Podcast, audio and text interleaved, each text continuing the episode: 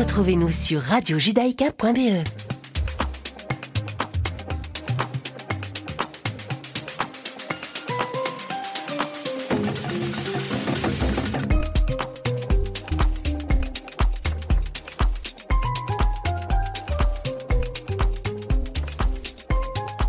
Chères auditrices, chers auditeurs, bonjour et bienvenue dans notre émission Coachella. Dans cette émission consacrée au bien-être, j'ai l'immense plaisir d'accueillir une nouvelle invitée. Il s'agit de Valérie Keifas. Bonjour Valérie et bienvenue dans cette émission. Bonjour Jonathan, merci. Alors, avec grand plaisir. Apparemment, tu es déjà venue chez Radio Judaïka il y a quelques années. Il y a très longtemps. Donc, voici de retour. Valérie, tu es coach et experte en neurosciences. Tu as été formée par Jacques Fradin, l'initiateur même de l'approche neurocognitive et comportementale. Alors aujourd'hui, tu, tu euh, transmets les neurosciences, tu l'utilises dans le coaching, mais peux-tu nous expliquer euh, à nous, à nos éditeurs, en quoi consiste cette approche et comment, en tant que coach, elle permet d'aider les personnes? Alors, l'approche neurocognitive comportementale donc, a été développée par Jacques Fradin, qui était directeur d'un centre de recherche à Paris, qui s'appelle l'Institut de médecine environnementale, et qui est basé bah, sur les neurosciences, sur le fonctionnement du cerveau. Donc l'approche, l'idée, c'est de pouvoir faire les liens entre les comportements humains et le fonctionnement du cerveau, et donc de mieux comprendre comment on fonctionne. Donc pour moi, j'ai découvert cette approche il y a plus de 15 ans et je l'utilise énormément en formation et en coaching. Je, transmets aussi bah, les, outils de l'approche, la compréhension des comportements humains aux participants de mes formations et à mes coachés et je trouve que c'est une grille de lecture qui, d'abord, je trouvais était une grille de lecture qui avait une puissance diagnostique très importante. Donc, pour pouvoir vraiment mieux identifier en amont du symptôme ou de l'inconfort, de l'émotion inconfortable, du problème, de la difficulté que rencontrait quelqu'un, de pouvoir trouver l'origine du problème. Et de... Donc, en termes de grille diagnostique, on, pouvait, on avait vraiment cette, cette grille qui permettait de savoir où on était, entre guillemets, et de pouvoir mieux gérer bah, les émotions, de mieux mieux trouver le comportement qui était le plus adapté. Donc je trouve en termes de grille, diagnostique, c'était, c'était certainement l'élément qui m'a le plus séduit au départ.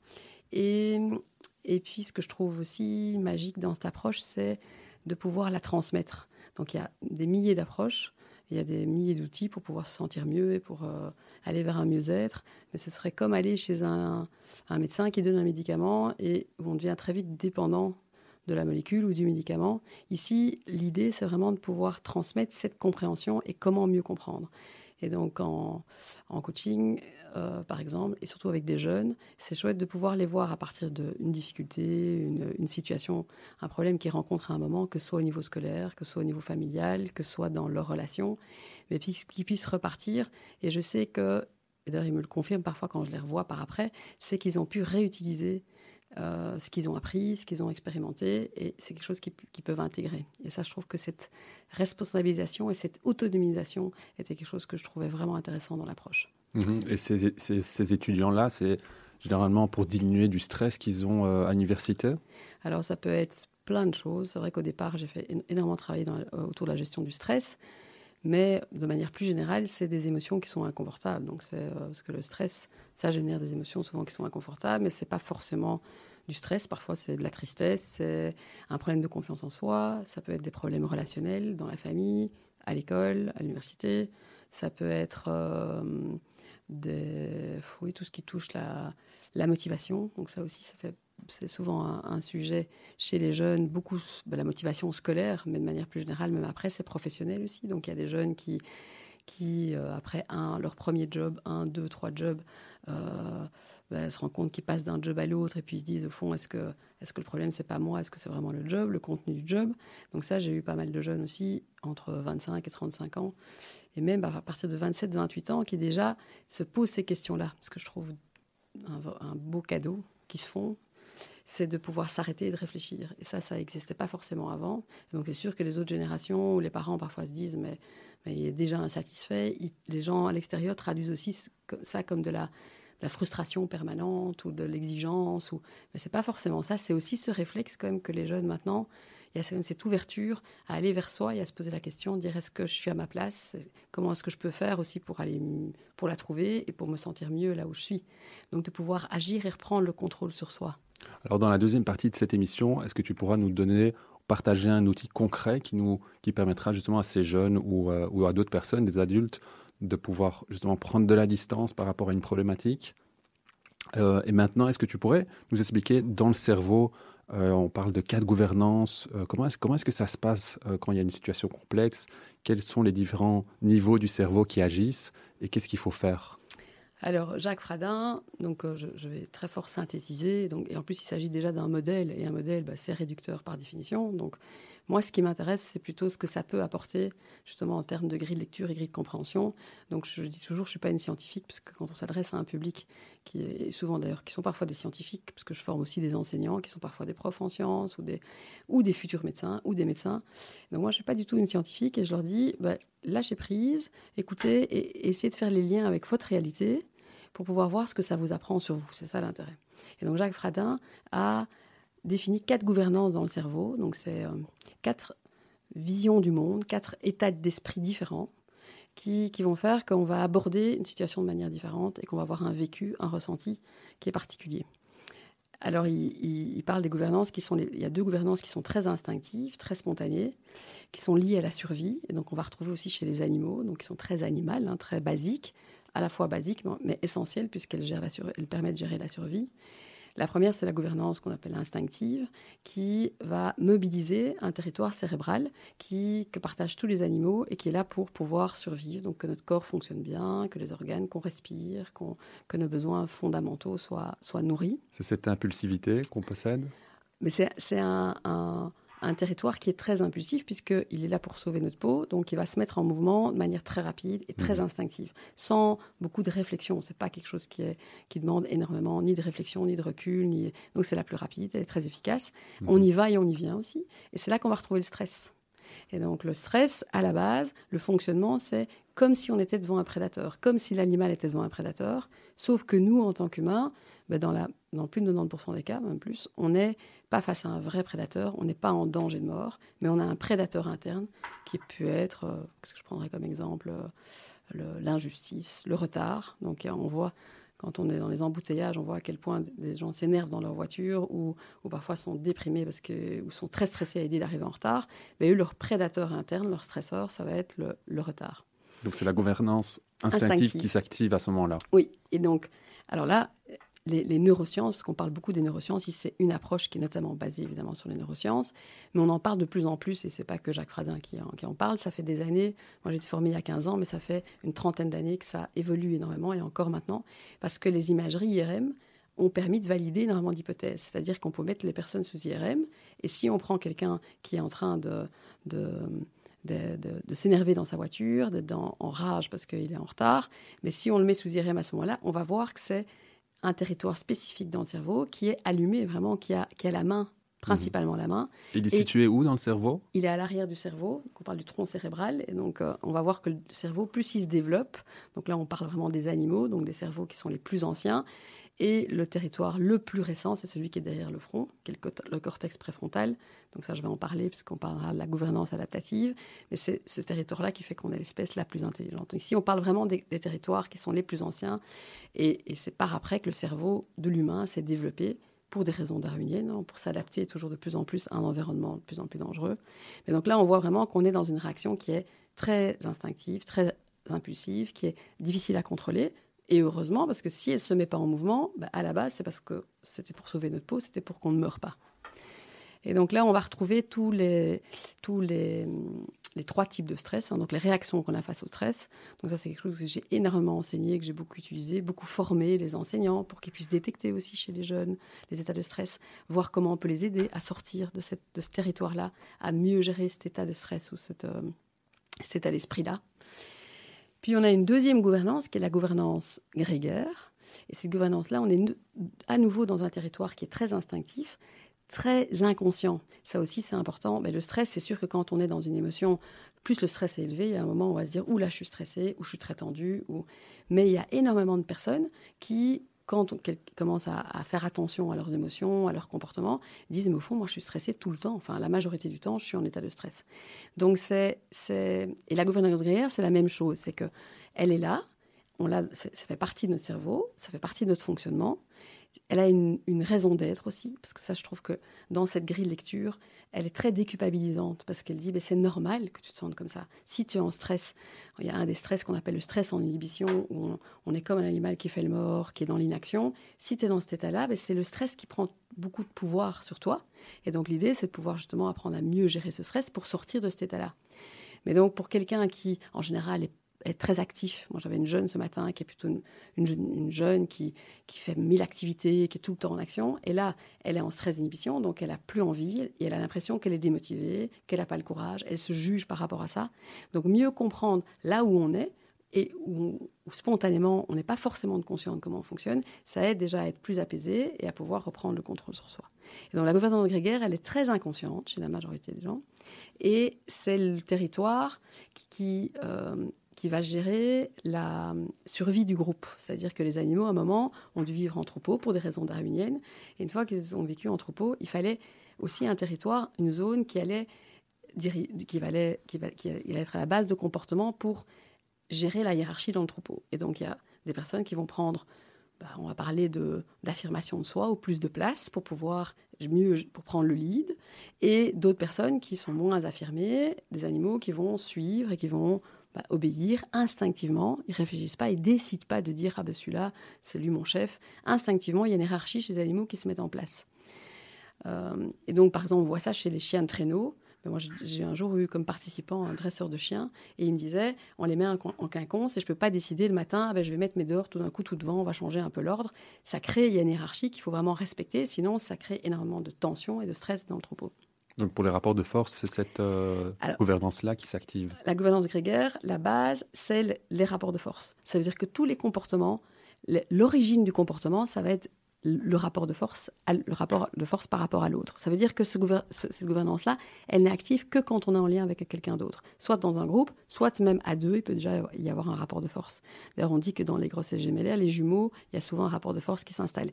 Mais donc, il y a, c'est d'abord de comprendre que c'est, c'est, on est neuronalement câblé avec cette gouvernance, donc elle est là, qu'elle a aussi plein d'avantages, comme tout, parce que tout a toujours des avantages et des inconvénients, mais que c'est quand ça nous pose un problème, c'est-à-dire que quand on est dans un comportement, ce qu'on appelle nous de dominance, qu'on est haut dans le rapport de force, qu'on va être dominé par ça et qu'on va avoir des difficultés à accepter une demande d'aide, euh, à, proposer, à donner de l'aide. À... Moi, je voyais des jeunes, il y a des années, il y en avait un qui arrivait chez moi, et en fait, il était excessivement dans le rapport de force, donc toujours dans des comportements de dominance, avoir beaucoup de difficultés à accepter l'autorité, à,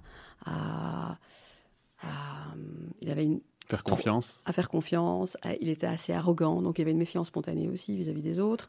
Mais, mais c'est seulement en travaillant avec lui qu'il a, qu'il a pu comprendre en fait certains, cette façon d'agir qui avait toujours été là chez lui. Et en plus, c'était en conflit intérieur, en conflit par rapport à ses valeurs, parce que lui, c'était quelqu'un qui était excessivement solidaire, qui adorait aider, et donc, il dit, je me rends compte que parfois, quand j'aide, après ça, je me sens mal. J'ai l'impression que je me suis rabaissée, que, que j'ai... Et donc, il y avait vraiment un conflit interne chez lui.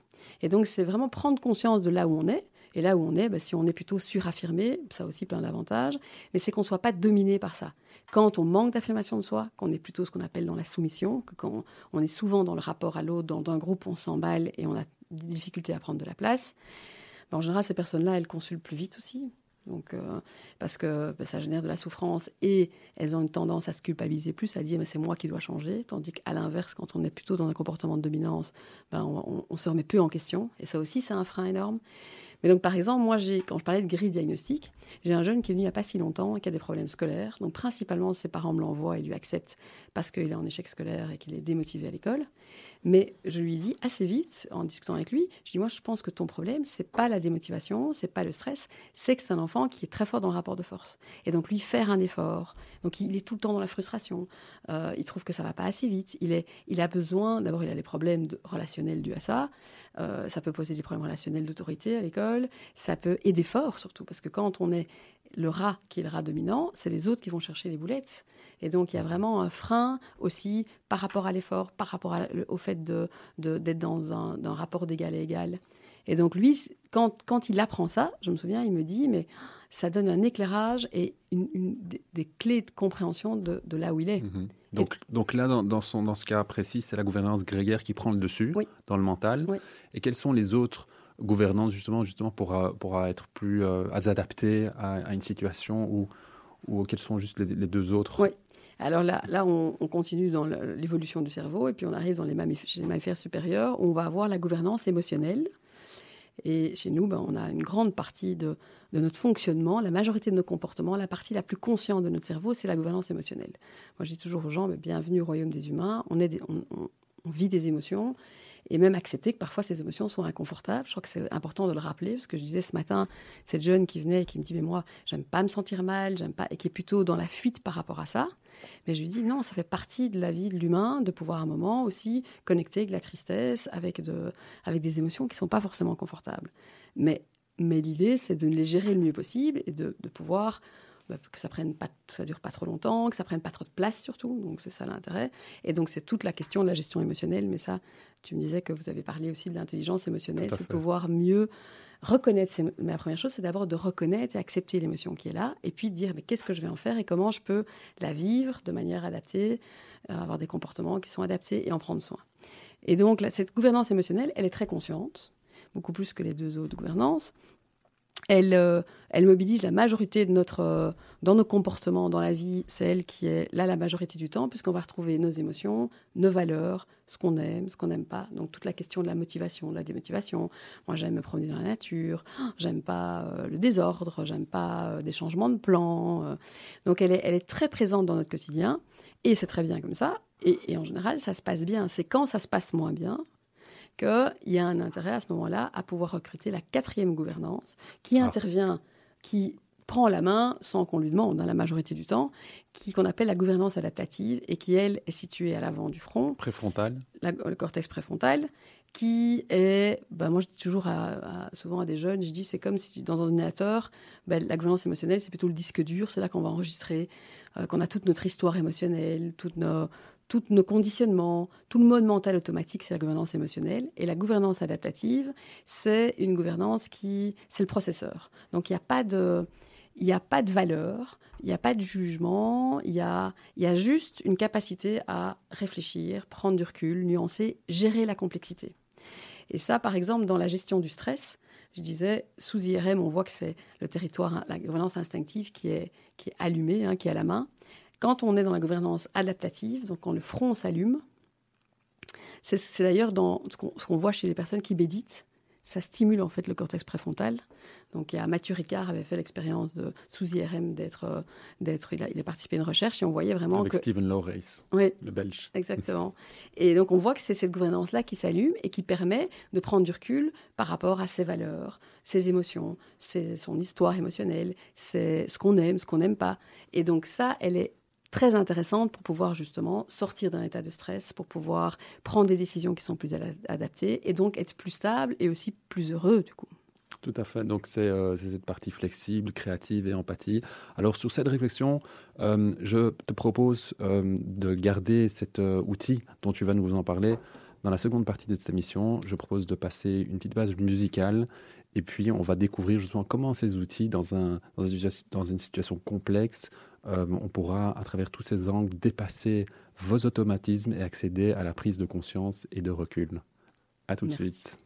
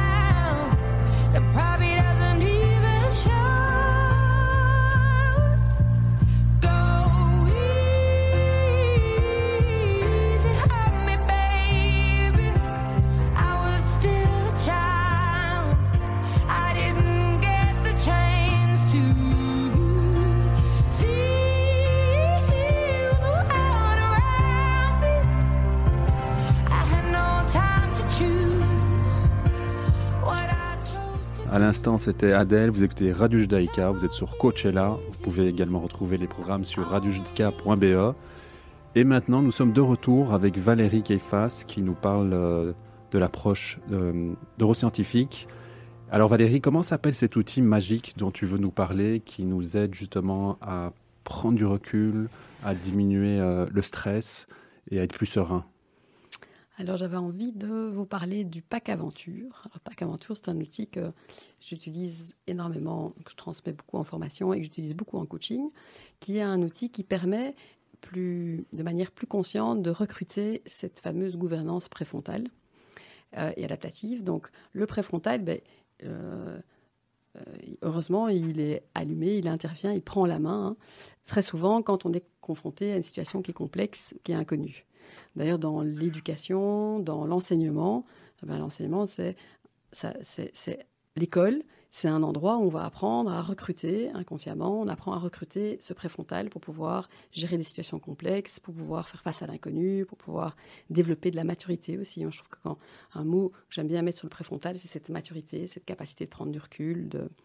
Et le, le pack aventure, il va recruter cette gouvernance adaptative en réfléchissant aux avantages et aux inconvénients d'une situation et de, qu'on n'aime pas éventuellement. Alors prenons une, situation concrète, imaginons euh, une situation que je vois souvent en coaching, c'est des personnes qui décident d'arrêter leur job, euh, de changer, donc c'est une transition professionnelle.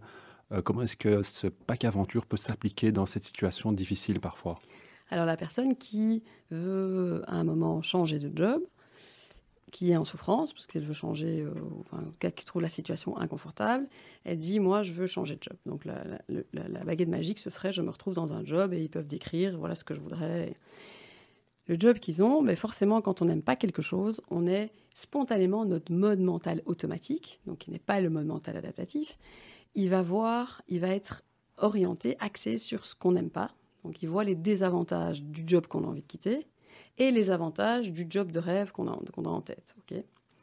Donc ça, c'est le momental automatique. Et donc c'est normal puisque instinctivement, on est dans nos émotions, nos valeurs. Si moi, je n'aime pas les changements de programme et l'inconnu, bah forcément, je vois tous les désavantages d'un changement de programme et tous les avantages d'un agenda qui est bien organisé.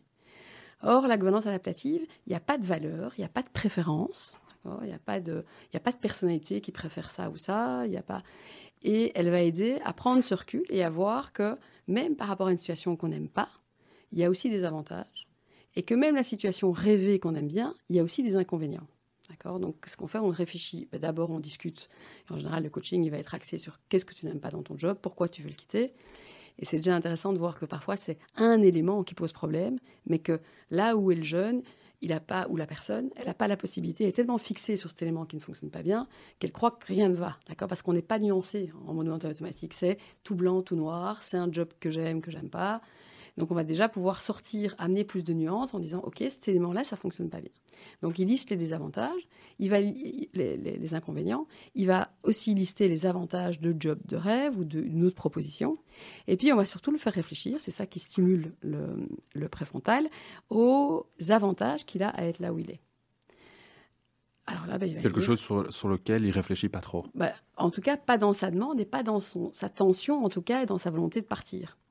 Mais là, on parle d'un job, mais on parle parler d'une école aussi quelqu'un qui est en stress. Moi, je vois plein de jeunes qui veulent arrêter leurs études parce que, ben, parce que j'en ai encore vu il n'y a pas longtemps, parce qu'ils ratent leur session de janvier. Ils sont, le, stresseur, l'échec, ils sont tellement en fuite par rapport à cet échec, ils le vivent mal, qu'ils s'éjectent. Ils ont envie de s'éjecter. Et donc, c'est pouvoir réfléchir plus, prendre du recul et voir mais quels sont les avantages de ce choix d'études, de ces études-là, de ce job-là. Et là, ben, rien qu'en le listant et en le regardant, ben, on voit que finalement, on a une chouette équipe on a finalement quand même. Euh, le problème, c'est qu'on vient en disant Moi, j'ai aucun feedback positif, j'ai besoin. Mais à côté de ça, ben, on a quand même des résultats. C'est pas tout noir ou tout blanc. On a des projets qui sont chouettes. On a envie de quitter parce que là, on a eu deux projets qu'on considérait comme. Euh, une plaie, mais avant ça, bah, si on regarde sur toute l'année, on a eu d'autres projets qui étaient bien. Euh, ça me permet de, c'est un job qui me laisse quand même un petit peu de temps pour moi, alors que le nouveau job, et puis on regarde les désavantages de, du nouveau job. Alors souvent ils disent déjà bah, de changer l'inconnu, on n'est pas sûr. On a et donc pouvoir déjà rien que lister et voir faire ces quatre colonnes et surtout les colonnes qui vont montrer les avantages de ce qu'on n'aime pas et les désavantages de ce qu'on aime, ce qu'on voudrait à la place, ça va permettre d'amener de la nuance, que je disais. Ça permet de, d'avoir, de réfléchir, de s'individualiser aussi. Parce que moi, j'adore aussi dans les colonnes regarder aussi, dans, même dans les désavantages, qu'est-ce qui me pose moi le plus de problèmes. Donc de pouvoir aller plus finement voir, mais qu'est-ce qui me stresse réellement? Quel est, Qu'est-ce qui me pose problème? Et peut-être que résoudre le problème, c'est pas forcément en quittant le job. Et ce que je disais justement chez ces jeunes qui viennent et qui ont déjà, en fait, ils arrivent déjà avec leurs problématiques, c'est qu'en fait, s'ils viennent, c'est parce que ils auraient déjà changé de job, puisque souvent ils me disent j'ai une autre proposition. C'est qu'il y a une partie d'eux qui se pose la question quand même de dire est-ce que c'est c'est pas de la fuite, est-ce que je jette pas le bébé avec l'eau du bain? Est-ce que en fait ce qui me pose problème à chaque fois, c'est pas quelque chose que je devrais essayer de résoudre et que je pourrais résoudre par moi-même? Et donc ça, ça permet d'aller plus en détail sur à la fois le stresseur et d'avoir de, s'individualiser, de voir aussi de, de, de, quitter un peu l'image sociale aussi, hein, de pouvoir dire mais, mais toi t'en penses quoi vraiment? Donc euh, pouvoir euh, euh, de pouvoir être plus plus ouvert et du coup plus créatif. Et en fait, ça amène souvent de l'apaisement parce que tout d'un coup, cette nuance permet de dire, ben, on regarde la situation, on change ses pensées. Au lieu de dire c'est un job de merde ou euh, je suis pas bien ou c'est l'horreur ou hein, on va penser, on dit ben, ça devient une expérience qui est finalement assez intéressante à vivre. Je peux me donner le temps de vivre cette expérience, même si au bout du compte ma conclusion sera un moment que je vais changer. Moi je leur dis c'est pas moi qui vais dire si ce job est fait pour toi ou pas pour toi, ou si ces études sont pour toi ou pas pour toi. C'est toi qui vas trouver la réponse et moi je veux t'aider à trouver le chemin. Mais je veux pas que ce soit ni le stress, ni le manque de réflexion ou ce manque de maturité qui va faire prendre la décision. Parce qu'une décision qui est prise dans le stress, on sait que c'est, souvent c'est la mauvaise, c'est pas la bonne. Et, euh, et, leur permettre de se mettre dans cet état d'esprit, d'avoir des pensées qui sont plus calmes, plus en recul, plus sereines et tout de même un peu moins, émo- pas que émotionnelles. On prend des meilleures décisions et surtout on est plus calme, on sent mieux. Donc pas qu'aventure. Parfois on sent vraiment ce, ce calme, cet apaisement grâce à cet exercice. Donc pour résumer, euh, vous faites deux colonnes, en fait vous faites quatre colonnes. Dans les deux premières, vous notez euh, les avantages, les inconvénients dans le fait de rester dans, dans, ce cours ou dans ce job. Et dans les deux colonnes suivantes, là où vous, vous, allez, vous allez, vers un nouveau job, où vous allez quitter euh, cet ancien, vous, vous, notez les avantages et les inconvénients de la même façon. Oui. C'est pas forcément le contraire.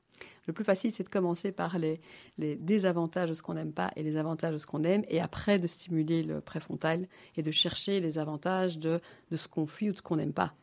Et donc, il y a des personnes qui disent mais il n'y a pas d'avantage. Il n'y a pas d'avantage à être en retard. Il n'y a pas d'avantage à rester dans un job avec une équipe qui, avec qui j'ai pas de lien. Et, euh, donc ça, c'est justement la, magie du changement d'état d'esprit, c'est de pouvoir aller avec plus de curiosité découvrir ce que spontanément on voit pas toujours. Super. Et cet exercice-là, il peut être utilisé dans, dans, quelles circonstances? Tout le temps. Tout le temps. Donc moi, mes, mes, mes enfants qui sont un peu nés, euh, nés, nés dans cette, avec cette approche, ben, je vois ma fille, elle intègre en le pratiquant tout le temps. Quand elle a un, un projet qu'on lui propose qui fonctionne pas, elle n'est pas prise dans un projet ou elle a un changement de programme, elle va intégrer dans sa, sa façon, dans son état d'esprit, elle va dire ben, les avantages, même si c'est pas ce que j'aurais aimé avoir ce projet, il y a des avantages et ils ont tout de même intégré qu'il y a des avantages et des inconvénients à tout, même s'ils doivent même plus forcément les identifier, mais ça calme de dire ben, pour l'instant je suis contrarié, mais je sais que avec un peu de recul, ce sera peut-être une opportunité, ce sera peut-être un avantage plus tard. Super, merci en tout cas pour euh, cet outil et merci euh, Valérie d'avoir accepté mon invitation à, à notre émission Coachella. Merci de nous avoir écoutés et j'espère que cette émission vous a permis de mieux comprendre comment fonctionne votre mental et comment vous saurez dans des moments plus difficiles de votre vie, comment éveiller encore plus votre curiosité, votre champ de conscience pour l'avenir.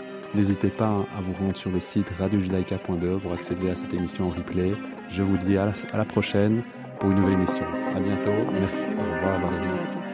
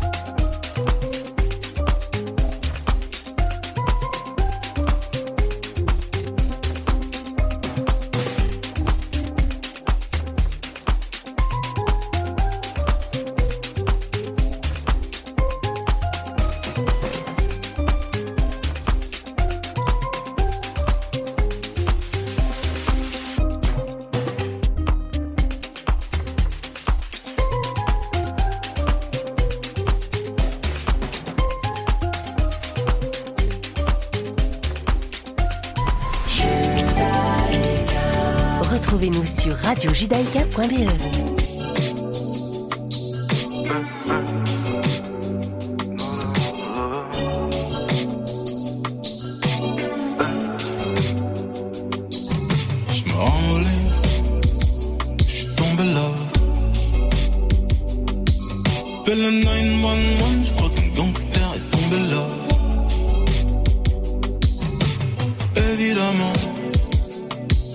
Poses des questions, tu dis que t'aimes si jamais OG fume, fait de l'argent.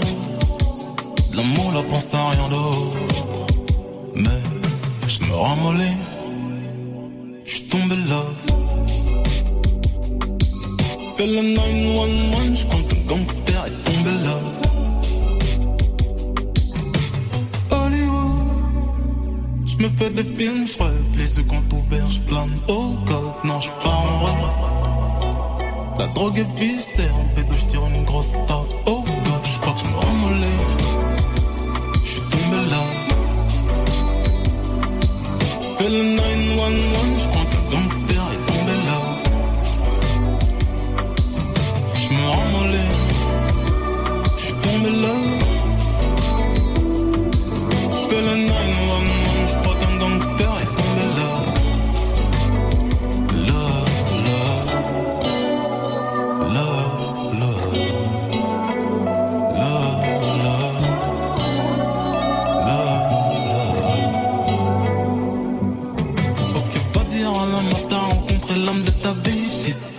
Punchlines, armes romantique, je crois que ça y est. Éclaboussure sur des lèvres, enchanté de revivre mon lifestyle. Giclé sur des tasses